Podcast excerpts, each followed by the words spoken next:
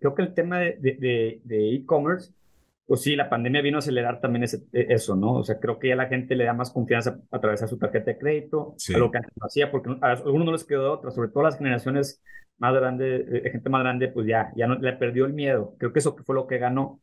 Pero al final del día todavía Estados Unidos, más del 80% de, de, de, lo que compran es, es, en, el, en lo físico. O sea, sí hay mucho delivery ha crecido mucho, pero todavía no, como que no hay una tendencia exacta de, de, si, si lo va a rebasar algún día, si realmente pues, se va a desaparecer. Que, Hola, mi nombre es Mauricio Navarro y soy tu host en el Club del Retail, un podcast en el que escucharás expertos, emprendedores y especialistas hablar de sus experiencias en el mundo del retail, así como lo más relevante sobre nuestra industria. No te despegues y acompáñanos en este nuevo episodio. Hola y bienvenidos al Club del Retail. El día de hoy tenemos como invitado a Arturo Villarreal, fundador y CEO del grupo Pro Network, el cual integra una plataforma digital y la revista Pro Magazine. Todos los esfuerzos enfocados en promover el ecosistema emprendedor y empresarial en México. Además, Arturo tiene experiencia implementando tecnologías en empresas pymes y emprendiendo proyectos de organización de eventos. Arturo también es ingeniero mecánico administrador por el TEC de Monterrey y tiene un MBA por la Universidad de Carolina del Norte. Arturo, bienvenido al Club del Retail. Muchas gracias, Mauricio. Gracias por la invitación. Encantado de platicar aquí un rato contigo. No, hombre, al contrario. Muchas gracias a ti, Arturo. Digo, tenemos ya este, muchos años de, conocernos. Eh, yo personalmente he tenido la, la oportunidad de, de, seguir un poco tu trayectoria, el crecimiento del proyecto PRO. Y bueno, básicamente era platicar un poquito de, de, de, esto, ¿no? De cómo surge Pro Magazine en un principio y cómo ha sido la evolución del proyecto en estos años. Sí, em, pues bueno, ¿cómo, surge? es una larga historia. Eh, igual yo eh, me gradué ya hace muchos años, casi 20 años, y, y, tuve la oportunidad, el privilegio de estudiar un, un verano en Babson College. Ok. Eh, en el TEC, yo estudié en el TEC, y había una materia de emprendedor donde hicimos un proyecto y ganamos y, y, nos, nos dieron una beca para irnos en verano a Babson. Era la primer, primera vez que, que un grupo del TEC iba a Babson, que era considerada la, universidad número uno en temas de emprendimiento. Pues súper buen premio para el proyecto. Súper padre. La verdad que para mí ahí fue un parteaguas en, en mi vida profesional porque a mí no, nunca me ha acusado en la mente el tema de emprendimiento y de hacer mi propia empresa. Digo, no, no, no, nunca había pensado en eso. Y llegas a Babson y Babson es como, pues casi, casi, una universidad muy buena, pero como una secta, ¿no? O sea, casi, casi de que tienes que salir de aquí con un emprendimiento.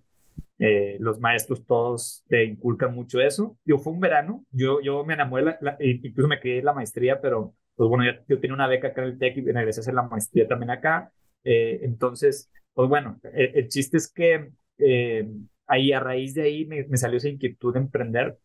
El, me graduó el año siguiente y empecé un año trabajando en Cemex, que es una súper buena empresa y estábamos en ese momento, era el boom de Cemex. Sí. Y, y pues bueno, yo, yo, seguía estudiando, estaba en la, la maestría con el doble título, que decías de North Carolina, el doble título en Tech y, y, North Carolina. Eh, y, y, pues bueno, pasando el año yo, yo decidí salirme para, para emprender un negocio y empecé con, un restaurante y de ahí brinqué a, al tema de ya, más de diseño y tuve un par de negocios hasta que llegó la oportunidad de Pro. Yo ya tenía algo de experiencia en el tema editorial y me juntó un grupo de empresarios donde fue en el 2014, donde pues, les platiqué la situación en la que yo me encontraba en ese momento. Yo, yo eh, les dije con lo, que yo me había dedicado, lo que había, había pasado por el tema de emprendimientos y en ese momento no sonaba mucho aquí ese tema en, en Monterrey ni en México. Y, y me decían, oye, pues creo que hace falta una comunidad y un, y un medio de emprendimiento.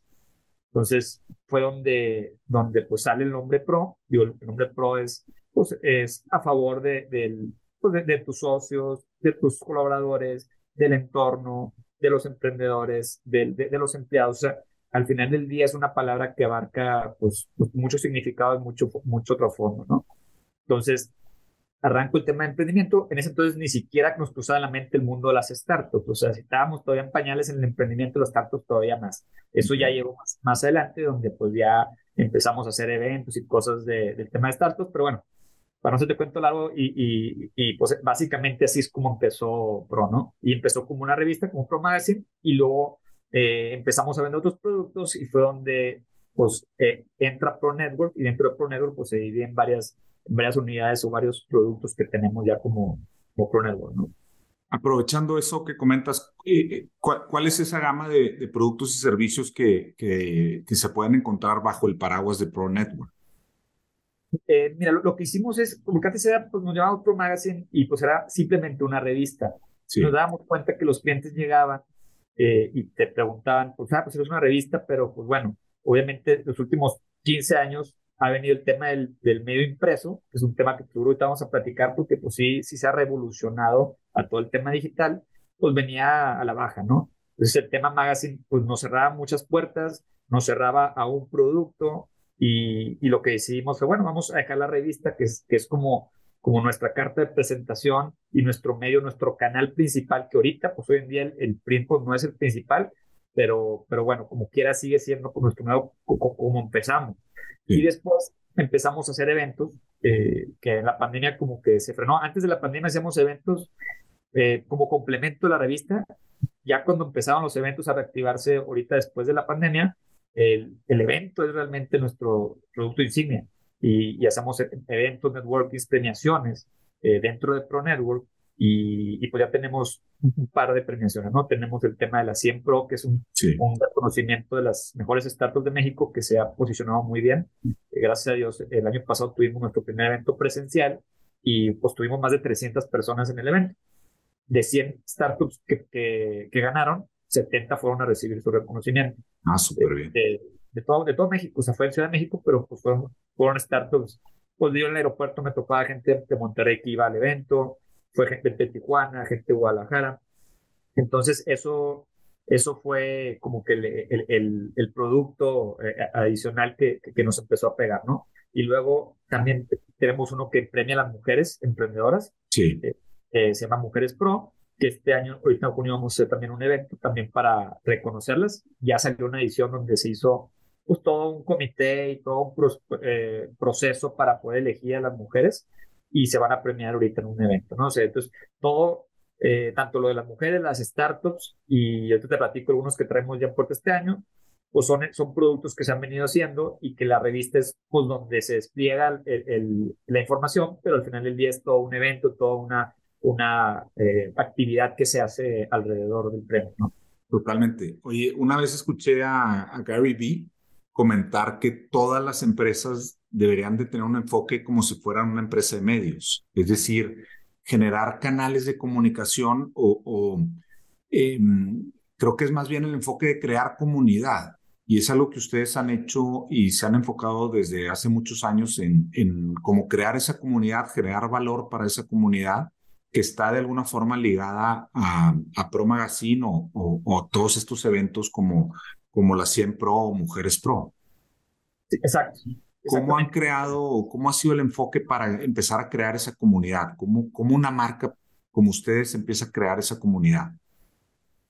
Mira, yo creo que teniendo el propósito muy claro, o sea, yo siempre con el equipo desde que empezamos nuestro propósito era eh, buscar la prosperidad de los emprendedores, ¿no? O sea, ese, es nuestro propósito y, y, sobre ese se va moviendo todo lo demás y se va dando, porque al final del día, si tu propósito es vender publicidad, pues tú te vas a enfocar en vender publicidad y no te importa que le sirva o no le sirva a la, a la persona que estás vendiendo. Pero si te enfocas en el propósito de por qué hiciste la revista, cambia todo el, mindset de la, de la gente, ¿no? O sea, llegan emprendedores con nosotros que a lo mejor no tienen dinero para anunciarse, pero pues tienen, eh, necesitan una conexión y los conectamos con, con fondos eh, para que inviertan en ellos. O sea, tratamos, no tenemos muchas manos tampoco, pero tratamos de siempre ayudarles, ¿no? Invitarlos a los eventos donde puedan conectar con gente, los escuchamos, oye, ¿sabes qué? Haz algo así, pues tratamos de mandar contenidos de ese tipo, o entrevista a esta persona que quiero saber esto. Entonces, tratamos de siempre buscar ayudar, ¿verdad? A veces no se puede y nos gustaría ayudar más, pero nuestra, pues nuestro propósito nos hace buscar siempre cómo, incluso darle seguimiento, porque luego llegan emprendedores con nosotros que pues llega un medio y los busca y les, les, hace una entrevista y, y y pues nada más lo, usaron porque era la noticia del momento, pero pues luego se cuenta que ya no eres nadie porque pues ya, ya no suena, ¿verdad? Ya no eres el de moda, el startup de moda, ¿verdad? Sí. Y, se les olvida. Entonces, digo, no, no, no, que estemos ahí al pendiente, pero sí los tenemos como una comunidad, ¿no? Les mandamos newsletters, se acercan con nosotros y tratamos de ayudarlos, los invitamos a nuestros eventos. Entonces, pues más que nada es eso, tener, como teniendo el propósito claro de, de Pro, lo que es Pro. Oye, a mí una de las cosas que más me gusta de la revista eh, es que siempre sacan un perfil, siempre que sacan un número, hay perfiles de personas o perfiles de empresas, muchas veces eh, startups, algunos eh, emprendimientos ya, ya más formales y, algunos perfiles de personas. Y eso para mí siempre ha sido bien atractivo. De hecho, he conocido o, he seguido gente en LinkedIn o he seguido empresas en Instagram porque las conozco por, por la revista de ustedes. Y eso me parece que es un trabajo que eh, es difícil eh, dar a conocer algo nuevo y ustedes han, han cumplido con esa labor de una forma bien interesante. de hecho, esa es parte de la ayuda que les hacemos. a la hora de, tú, de nosotros hacer la entrevista, el, el, emprendedor no sabe cómo comunicar su propuesta de valor a veces, o batalla. Yo no, no, voy a generalizar, porque a veces batallan, porque saben bien que, pues, pues, lo que tienen y lo que hacen. Entonces, nosotros tenemos, como tú ahorita estás tratando de, como entrevistador, de sacarle la información a Arturo, Ah, eh, y, y, con, con, esa habilidad, nuestro equipo editorial ha, ha, venido sacando esa información de los emprendedores para poder transmitir su propuesta de valor en una entrevista, en un video, y que así gente como tú, que a lo mejor dice, es que me interesa porque pues ya te quedó muy clara la propuesta de valor de este emprendedor, gracias a, a esa pues habilidad de la, de la, editora de poder sacar esa información muy simple y, y ese es el valor que se le da, o sea, se, le ayudamos al emprendedor a comunicar su propuesta y darse a conocer. Totalmente. Y otra de las cosas que me gustan mucho de Pro Magazine es que han definido temáticas y, y entiendo que las, los temas tal vez van evolucionando, pero recuerdo muy bien el tema de tecnología, por ahí eh, recuerdo el tema de salud, y entonces como que todo, todo ese número se arma alrededor de esa temática y, los patrocinadores y, las personas eh, que entrevistan y todo es alrededor de esa temática y creo, que eso también les ha funcionado muy bien, ¿no? Sí eso, eso funciona muy bien y justo con lo que traemos ahorita, o sea, la temática de los, de los reconocimientos de los 100 startups. Entonces, ese, ese mes sabemos que nos enfocamos en el evento, en premiarlos, en reconocerlos y pues esa edición la gente dice que va a encontrar un listado de las 100 mejores startups. Y eso que es de, de salud, ya más que salud ahorita le, le llamamos wellness y, y, justo este año tenemos el, el pues la encomienda de, de, de, en esa edición sacar realmente las empresas, eh, digo, no las grandes empresas, las pymes y los, los startups y los emprendedores que en sus empresas realmente impulsan y la gente, el, el, tema del bienestar yeah. dentro de las organizaciones, todo el tema ahorita que está del, del, del employee experience, ¿no? Y, sí. y, del bienestar, del wellness. Entonces vamos, estamos haciendo en conjunto con una agencia eh, unos assessments para poder de, deliberar el listado de las empresas que realmente eh, tienen ese, ese, pues como ese, van a tener ese certificado de que es una empresa con que hay wellness dentro de, de, de la oficina. Y, y, las que no queden en ese, pues vamos a dar un par de recomendaciones, que es lo que estamos con los startups. Los que no quedan en el, en el, top 100, les damos un par de recomendaciones. El jurado dice que yeah. te hace falta esto y esto, o échale ganas en esta parte. Entonces va a ser lo mismo en, este, en esta edición del wellness, que, que se vuelve todo otro, otro complemento de una edición de una temática que se tenía. Ahora, todas estas son innovaciones. De alguna forma, eh, ustedes están innovando en la forma de presentar información. ¿De dónde surgen todas estas ideas? ¿Tienen un equipo interno que, que, que está pensando constantemente cómo eh, mantener la vida de, de, de, la revista? ¿Son, son ideas que, que vienen de ti? Eh, de ¿cómo, ¿Cómo surgen todas estas nuevas formas de plantear para que la revista se mantenga vigente con tus lectores? No, pues eh, por supuesto que es del equipo, o sea, el equipo, mmm, ahorita realmente eh, el equipo operacionalmente lo dirige a, a Analí, que es la directora ahorita.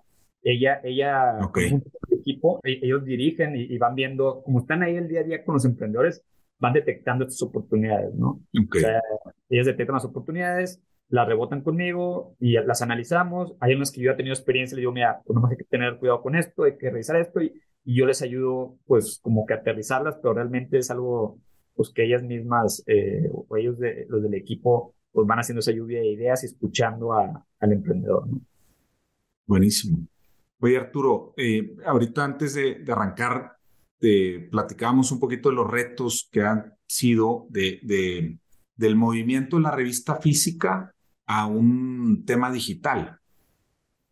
Platícame un poquito cómo fue para, para ustedes eh, hacer esa transformación, o sea, toda la organización decir, oye, bueno, nuestro enfoque cambia a un tema digital donde las noticias vuelan, donde la noticia en la mañana, eh, para mañana, este, ya no es tan relevante, pero de todos modos es bien importante a veces traer esas noticias. Yo, por ejemplo, recibo eh, un newsletter que, que, comparten ustedes con, con las noticias que, que consideran son las más relevantes en ese momento y tal vez lo había escuchado, pero no le había puesto tanta atención y en ese newsletter vuelvo a, retomar el tema, ¿no? Entonces, ¿cómo ha sido para, para el grupo, para PRO, em, vivir en este mundo actual tan cambiante, tan digital, tan, tan, tan rápido en el flujo de la información? Pues sí, ha sido un súper reto. O sea, creo que todas las industrias, todas, todas van a, tener esa transformación. Nosotros fuimos de las primeras que, que, le, que las, pues no, no decir que las, pues sí las sufrimos porque pues tenemos que innovar, pero realmente pues es, e, e, es, lo necesario para poder innovar, si no, no, no te empuja a, innovar. Yo, yo me acuerdo que hace 10 años fui a un evento donde salía, donde hablaba este Steve Forbes, de la revista Forbes, y él decía que en sus equipos de trabajo él dividía ya el tema digital a los de impreso. Entonces él tenía dos equipos distintos y que pensaban distinto, porque el que está aquí eh, desayuna, come y cena digital y el equipo es igual pero print. Y yo, yo decía, pues para mí es bien difícil. O sea, tú te dices el reto de, de una industria como la de ustedes o la nuestra, pero eh, eh, en, en, una pyme es bien complicado. Pues yo no puedo tener dos equipos. O sea, yo la misma persona que subía la, la, información en redes sociales es la que escribía para el print. Entonces, como que si era un reto, creo que vino la pandemia a acelerarlo porque nosotros literal hubo meses que dejamos de imprimir la revista. Entonces, pues si teníamos el 90% o X porcentaje muy grande en, en la, la, venta del impreso, pues de repente pues, no, no, hay dónde poner la revista porque nadie estaba saliendo y, nadie, nadie, nadie, quería recibir porque decía es un medio de contagio, cuando nadie sabía ni qué estaba pasando. Me decían, es que vas a, si alguien viene aquí vas a, a, contagiar. O sea, los consultorios médicos que eran puntos muy importantes, pues no nos dejaban. Entonces, nosotros teníamos un newsletter, el, que tan fuerte llega, pues que tenía a lo mejor mil, dos mil personas que les llegaban en ese entonces. Y nosotros tenemos diez mil revistas que distribuíamos en México, en la Ciudad de México y Monterrey. Ahora, a raíz de la pandemia se cambió. O sea, tenemos diez mil suscriptores en el newsletter y tenemos como tres mil revistas que se distribuyen. O sea, ya la revista no es lo masivo que era antes, pero sigue siendo una revista. Nosotros volvimos a imprimir porque el mismo, los mismos clientes lo, querían. O sea, ya no, no, la cantidad de que los clientes dicen, pues yo sí me quiero ver en, en print. O sea, al final del día, en digital cualquiera puede abrir un blog, no te cuesta nada y empezar a subir información y, entrevistar a quien quieras y lo que tú quieras. Pero cuando ya ven, se ven encarnados en un impreso, la gente le da más credibilidad. Entonces, ese tema, o sea, no significa que van a ir a vender mucho porque salieron, porque los van a ver nicho pues, pequeño porque son pocas revistas, pero les da un impacto y les da, pues, da credibilidad, les da confianza y eso lo utilizan para poder pues, vender. Entonces, eh, por eso también se, y se, trató de hacer una revista más artesanal, como listado de los, de los 100 startups, pues que la gente lo pueda coleccionar y la pueda guardar. Y aquí yo voy a encontrar los mejores startups yo voy a encontrar a las mejores eh, emprendedoras y así. Pero sí, sí ha sido un reto, Mauricio, sí, sí ha seguido siendo un reto y, y, y, seguimos innovando, pero también yo veía lo que estaban haciendo medios de otras partes del mundo.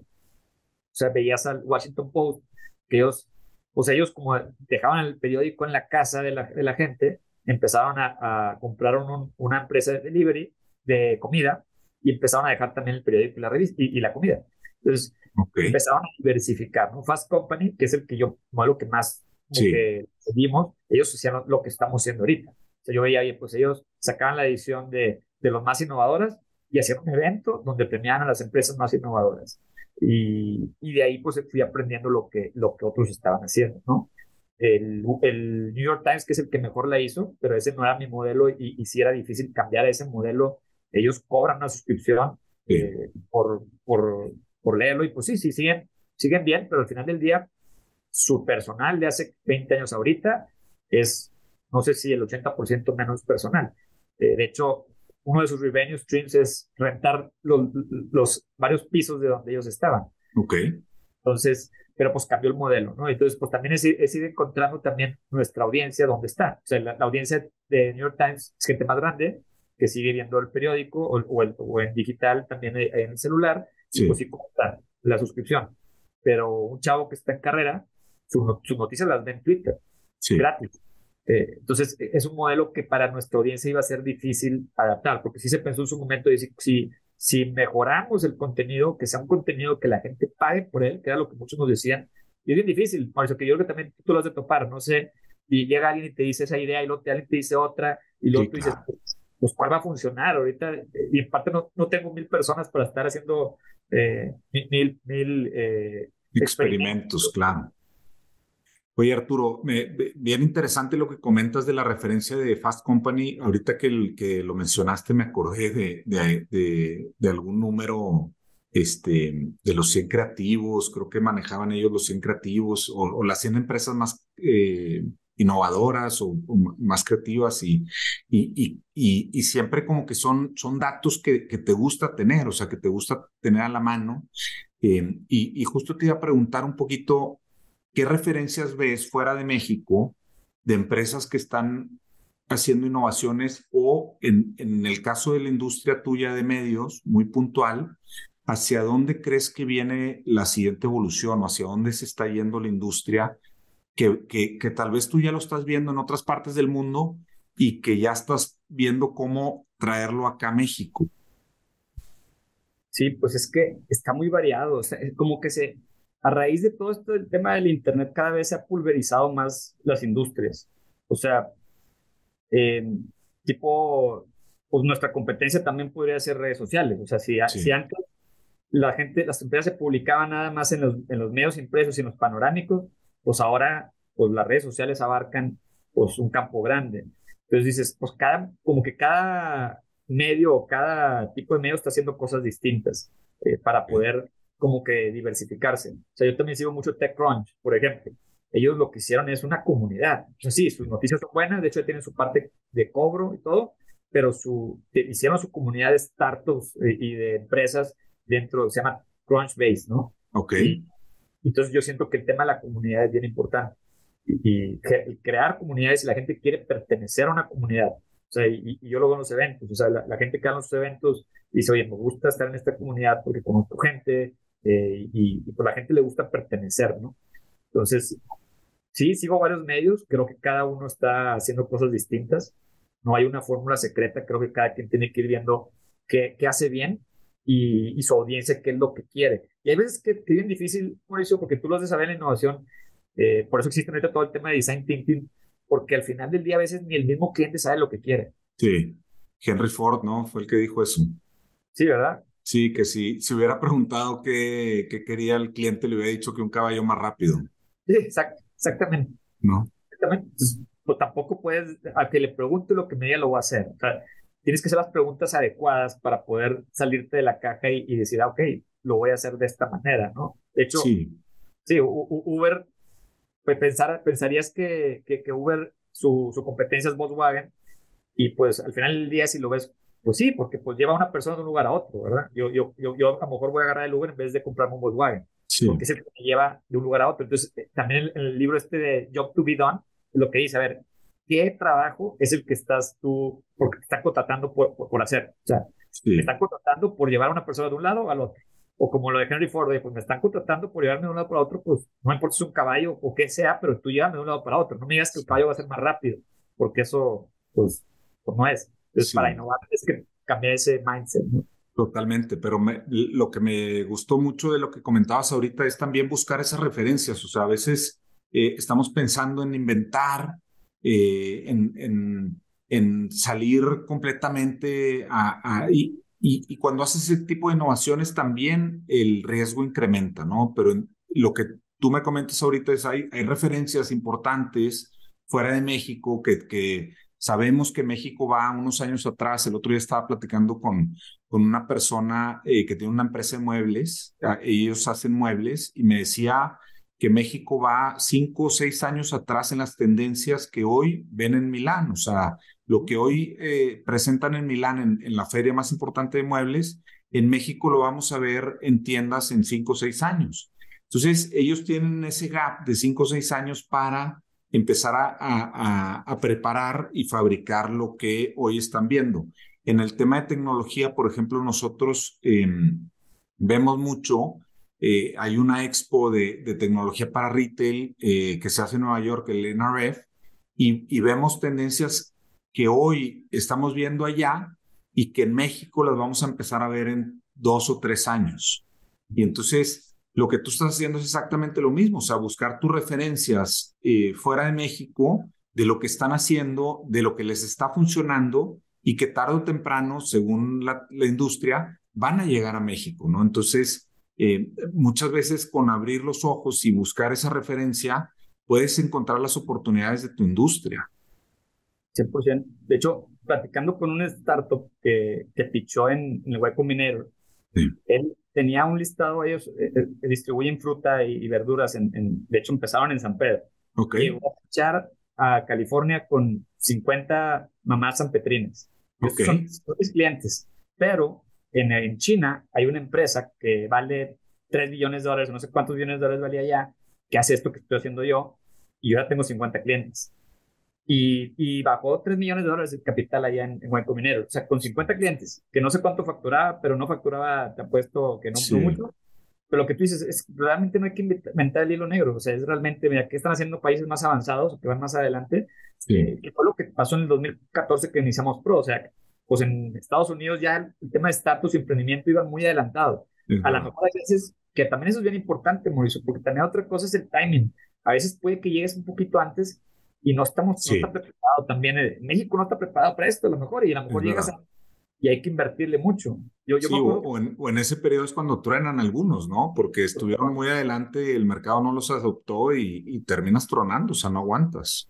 A, a, mí me pasó, Mauricio, o sea, de, de, los negocios que te decía que tuve, yo eh, tuve un negocio en el 2008, en 2008 de, de paneles solares. Ok. Yo me acuerdo que fui a una convención en San Diego y luego, luego el siguiente año fue, no me acuerdo si en Los Ángeles, fueron dos años seguidos que fui de un año para el otro, se duplicó el tamaño de la convención. Yo me traje unos boilers solares en ese entonces, nadie te los compraba aquí, estaban muy caros, nadie creía en, el tema solar, o sea, el timing no era, el, el timing, y, y, no había esa inversión que hay ahorita de que, ah, bueno, pues necesito inversión, déjame bajo capital. No existía hace, hace sí. casi 15 años eso.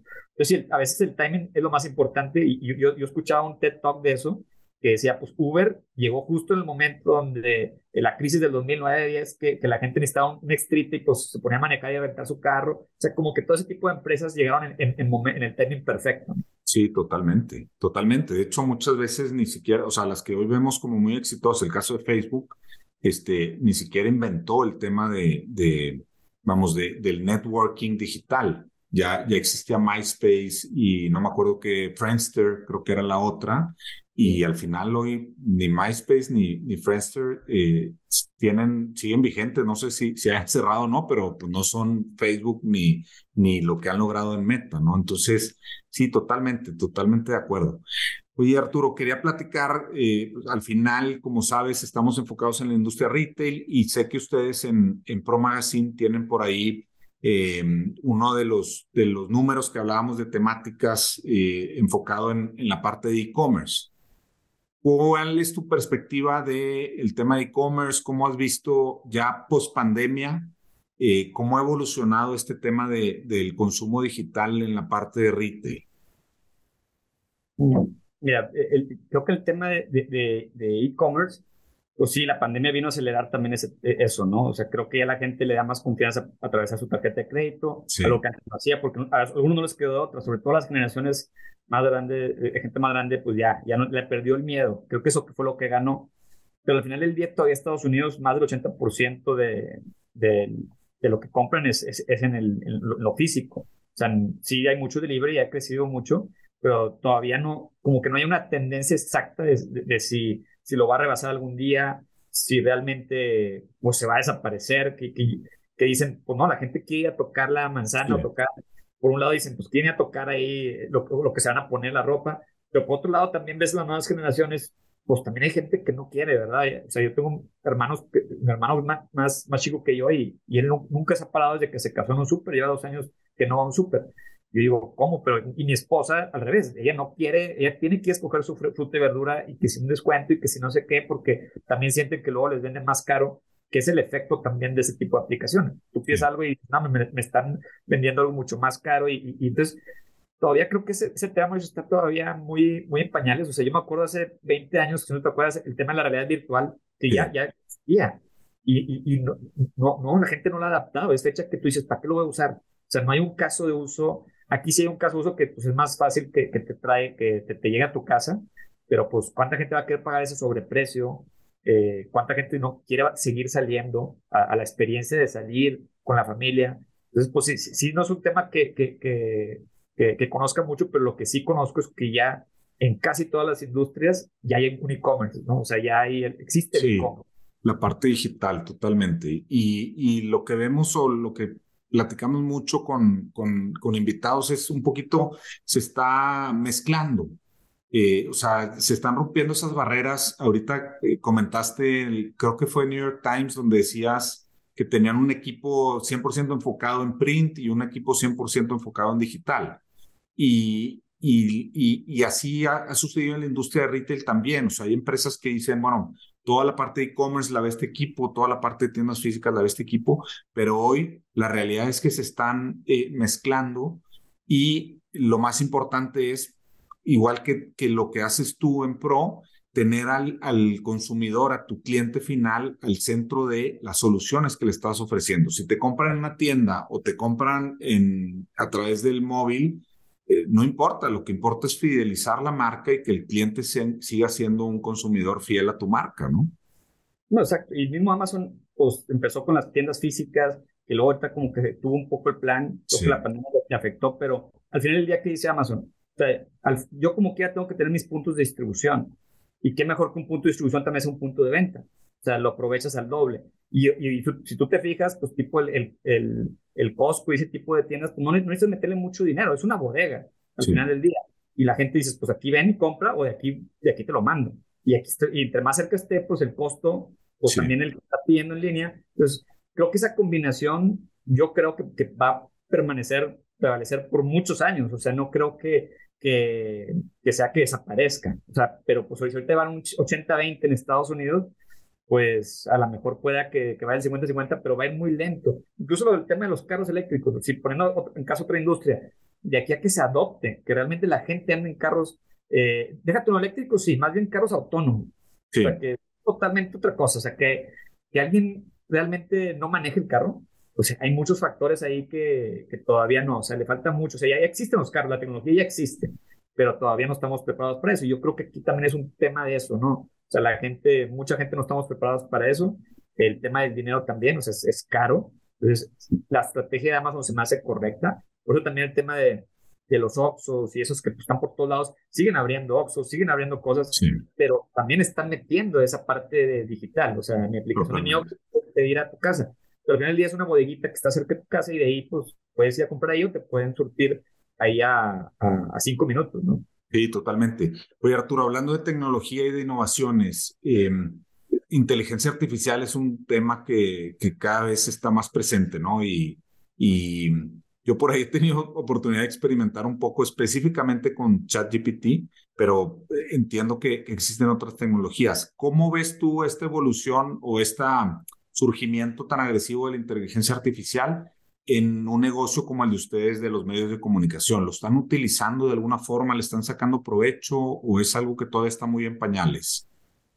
En, el medio, nuestro medio es, es, el de los primeros que, que, lo están utilizando. O sea, yo desde hace años, yo voy a el Washington Post, tú desde, desde había un partido de, de, fútbol americano, metían toda la información, las estadísticas y los rosters en, en, en un archivo y de ahí sacaba la nota un robot. O sea, okay. hace 10 años. O sea, y, y no, no sé si pero sí unos un buen de años.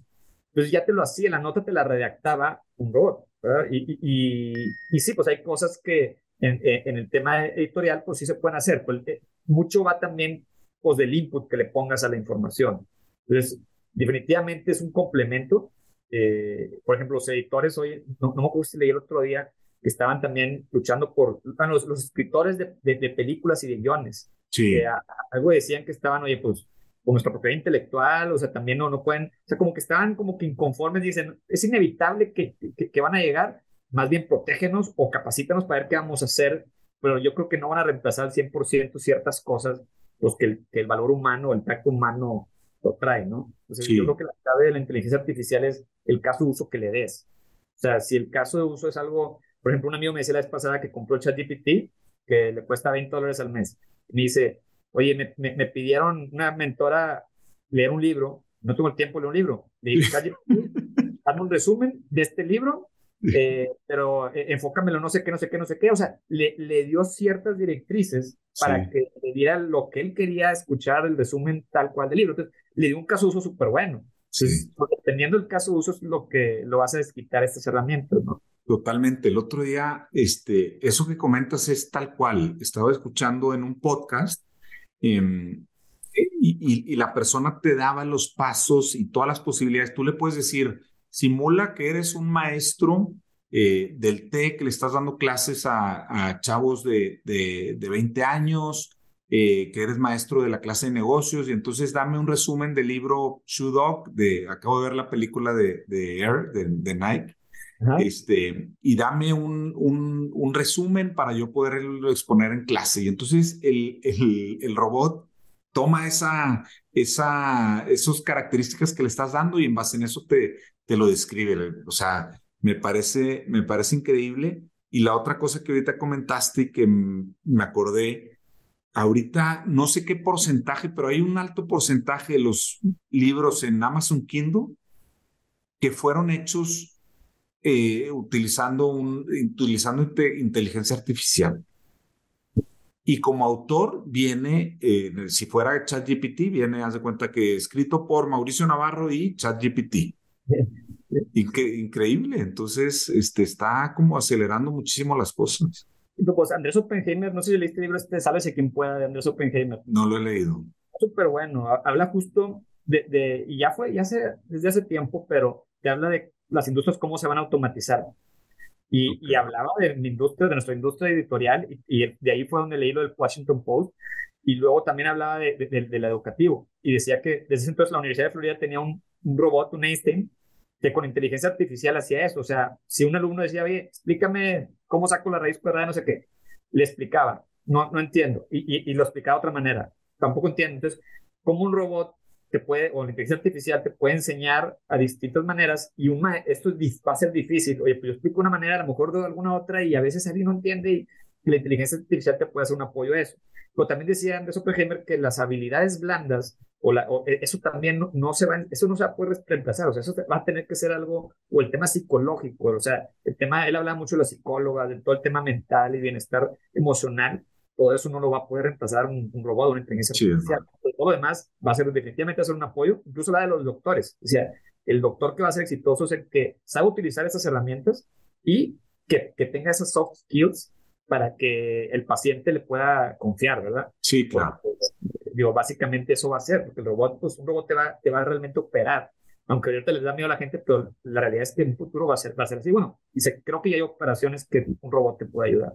Sí, increíble. Y, y también la velocidad en la que está evolucionando eh, es impresionante. Todo el tema de inteligencia artificial, tecnologías en general, o sea, las posibilidades ahora se abren y como dices, Em, si lo ves como que es una herramienta de apoyo y, y tú en vez de pensar, eh, ahora por ejemplo, programar tal vez ya no va a ser tan relevante en unos años porque lo va a hacer el robot, pero tú le tienes que dar las indicaciones de lo que necesitas y ahí es donde sigue estando la parte humana en la tecnología, ¿no? Y, y, y esto creo que va a traer cambios importantes también en el tema de estudios, de la educación, las carreras que van a existir, o sea, hay, hay muchas cosas, ¿no? Cualquiera, eh, cualquier industria se puede ver afectada. El otro día estaba viendo un restaurante 100% operado por robots.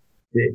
Entonces, este, todos, o sea, todos estamos expuestos a eh, que si no evolucionamos de alguna forma, eh, te quedas obsoleto, ¿verdad?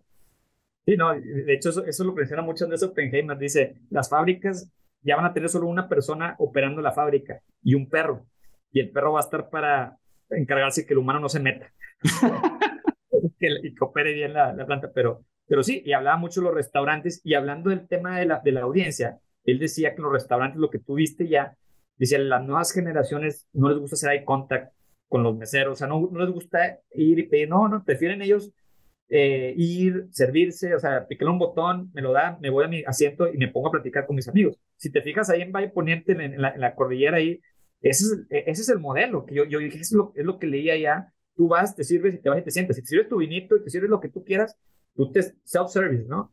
Y, y, y, pues, eh, se, se, escucha muy frío, pero pues puede pasar.